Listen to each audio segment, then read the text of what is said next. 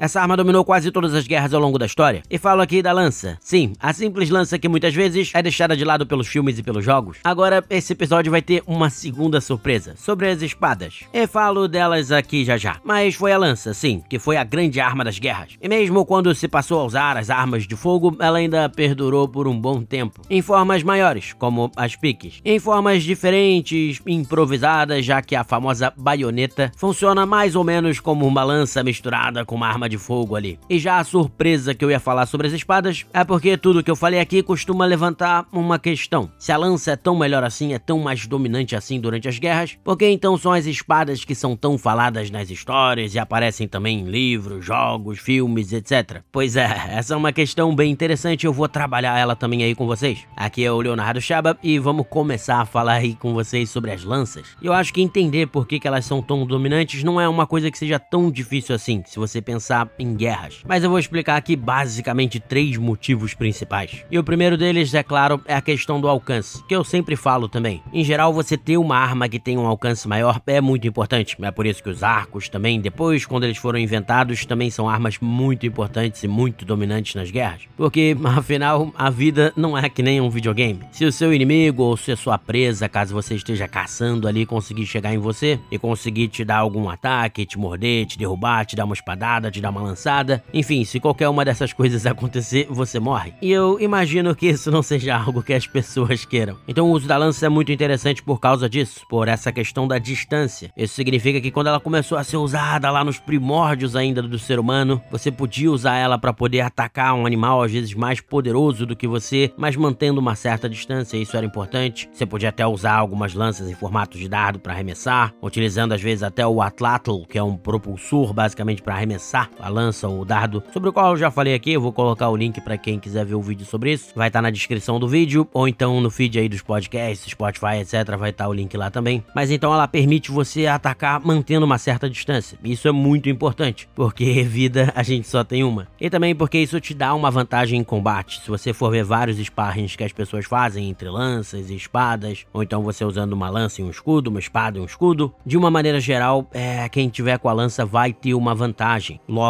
numa batalha você ia ter mais chance de sobreviver, porque é difícil você conseguir encurtar essa distância. Porque mesmo que você consiga às vezes aparar a lança pro lado para se aproximar, não é muito difícil de você conseguir recuar e atacar com a lança de novo, porque ela tem esse alcance maior, mas ao mesmo tempo ela é uma arma razoavelmente leve e fácil de você movimentar. Então, de uma maneira geral, esse alcance maior vai te dar uma vantagem e é por isso que ela era usada por quase todos os povos ao longo das guerras. E quando eu falo quase todos, são quase todos mesmo, desde os primórdios. Você vai ter ali até no antigo Egito, em que você tinha muitos arcos e as lanças como armas principais e as espadas como uma arma secundária. Eu falei recentemente num episódio sobre os vikings também, que usavam o escudo e o machado, ou o escudo e uma espada. E naquele episódio eu tava falando mais do escudo e espada, escudo e machado e por que, que o machado era utilizado. Mas é bom ressaltar que eles também eram armas secundárias mesmo para os vikings. Embora alguns pudessem é, preferir utilizar a espada e o machado junto com o escudo, mas de uma maneira geral a lança também era a arma dominante nas guerras naquele período, porque essa questão da distância é muito importante, faz toda a diferença do mundo. Uma das poucas exceções, como eu já falei, é no Império Romano, mas mesmo no Império Romano é um determinado período em que você usava mais a gládio do que as lanças e você usava o pilum, que é uma lança mais de arremesso para desarmar o seu inimigo ou matar ele. Mas mesmo no Império Romano, dependendo do período e dependendo dos inimigos que eles enfrentavam, eles iam usar o pilum como uma lança normal mesmo ou iam usar lanças normais mesmo. Então esse é o primeiro motivo, e talvez o mais importante para o uso das lanças. Ela é que te dava a melhor chance de você sobreviver e o menor risco de você ser sequer atacado. E o segundo motivo para o uso da lança é mais ou menos porque era muito fácil de você usar. Você pega ali nos primórdios, como eu falei, da humanidade, você tem aquele pedaço de pau ali que você afiou, você tem uma lança, e se você botar na mão de qualquer um, aquela pessoa vai saber usar e vai conseguir usar de forma bem efetiva, seja para caçar ou para atacar alguém. Então, se você pensar, principalmente quando você tinha exércitos que não treinavam durante a sua vida inteira, você simplesmente equipar as pessoas com lanças tornaria aquele exército que você acabou de formar muito mais efetivo do que se você armasse eles com qualquer outra arma que exige um treinamento maior. Mas é claro que a lança também exige treinamento se você quiser usá-la melhor. Eu tô dizendo que se você botar na mão de alguém que não sabe fazer nada, vai ser muito mais fácil dessa pessoa usar uma lança do que qualquer outra arma. Agora, isso não quer dizer que não existam várias técnicas para você usar a lança, principalmente ele com escudo também, e que seja importante você dominar essas técnicas para ter uma efetividade ainda maior. Mas, caso você não tivesse tempo de treinar, ela seria mais efetiva na mão de alguém que nunca pegou uma. E as técnicas para você usar elas são bem mais fáceis de você aprender do que uma espada, por exemplo. E aí o terceiro ponto para o uso maior da lança é a acessibilidade. É muito mais fácil de você fazer uma lança. Quem está construindo precisa de muito menos habilidade para fazer. Você gasta muito, muito menos metal, mesmo quando as armas já eram de metal. Você gastava muito menos, então era bem mais barato e bem mais prático de ser feito. Logo, se você for equipar um exército inteiro, é muito mais barato você equipar eles com uma lança do que com espadas e até machados, pela questão até do uso do metal, principalmente. Então, quer dizer, se você fosse para uma guerra, ela é a arma mais barata de você fazer, ela é a arma que exige menos treinamento por parte do seu exército para ser usada com efetividade e ela é a arma mais efetiva. Então, não tem nenhum motivo para você usar outra arma. Só que aí isso gera aquela pergunta que eu falei: bom, peraí, Léo, se você tá falando que era um domínio total da lança assim, por que, que a gente tem os mitos, por exemplo, sobre a katana no Japão? Por que, que a gente tem toda essa ideia do cavaleiro com a espada e da espada e as espadas mágicas e tudo mais? E é aí que é interessante a gente pensar em algumas outras coisas históricas. A primeira é que, mesmo que você estivesse no povo mais bélico possível, de uma maneira geral, você não ia estar o tempo inteiro em guerra. A maior parte da sua vida ia ser vivida no cotidiano, seja você ali na sua aldeia ou numa cidade, você tendo a sua vida normal. Para a maioria das pessoas seria isso. E é aí que tem essa pegadinha. A lança é a grande arma das guerras, mas a maior parte da vida das pessoas não acontecia nas guerras. As pessoas viviam ali, nas suas cidades. E ali, nas suas cidades, elas precisavam de armas para defesa pessoal. E aí, para defesa pessoal, a espada é uma arma muito melhor pelo simples fato de que normalmente você não ia poder andar com uma lança na mão para lá e para cá. Então, como você não teria esse acesso à lança, você ia ter que usar essas armas menores, seja uma adaga, um machado ou então uma espada para você poder se proteger. Em algumas culturas era até proibido, por exemplo, a espada só podia ser usada pelos samurais num bom período ali do Japão, o que era um símbolo até de status para eles nesse caso, mas também dava uma grande vantagem no, no, no quesito de defesa pessoal. Então, quando se trata dessa questão da defesa pessoal, aí a espada brilha, porque ela é muito, mas muito melhor do que qualquer uma das outras armas. Porque, por exemplo, o machado, e o único RPG que eu vi fazer isso bem, mas devem ter outros, foi o GURPS, em que você precisa de um turno a mais para preparar o seu machado para atacar de novo, ou a sua massa, e a espada você não precisa, você pode usar à vontade. E isso bate com a realidade, que um machado, uma massa, por exemplo, quando você ataca a forma que você precisa atacar, você vai tentar fazer os movimentos fluidos ali, mas ela é mais lenta do que o ataque que você faz com a sua espada. É muito mais veloz, e quando a gente tá falando de defesa pessoal, na maioria das vezes as pessoas não vão estar tá com armaduras pesadas. Na maioria das vezes as pessoas não vão estar tá nem de armadura, mas se tiver vai ser uma armadura mais leve. Então essa maior velocidade da espada, somado a esse balanceamento muito melhor, que faz com que você possa se mover mais livremente, dava uma vantagem enorme para quem estivesse utilizando a espada sobre o seu adversário. Então, na maior parte da vida das pessoas, a espada era uma arma mais poderosa e importante, já que a maior parte da vida da maioria das pessoas não era na guerra. Então, pensando nisso, faz sentido que ela fosse tão apreciada, até porque por causa disso ela também era uma arma que tinha esse símbolo de status, porque a realidade é que ela é uma arma muito mais difícil de ser feita e uma arma que gasta muito metal. Então, por grande parte da história de todos os povos até, ela era uma arma extremamente cara, ou seja, só de você ter uma, isso já significava que você era alguém de uma classe social muito mais abastada, ou então que você tinha alguma posição de poder. Então, se você começa a somar esses fatores, vai fazendo sentido todos esses contos, todas essas histórias, porque era uma arma da elite, então a própria elite ia contar a história dos guerreiros que utilizavam as espadas e etc. Era uma arma utilizada no cotidiano e era uma arma que às vezes ganhava esse caráter místico e quase mágico ou lendário, até pela forma que ela era feita. Porque como ela era muito difícil de ser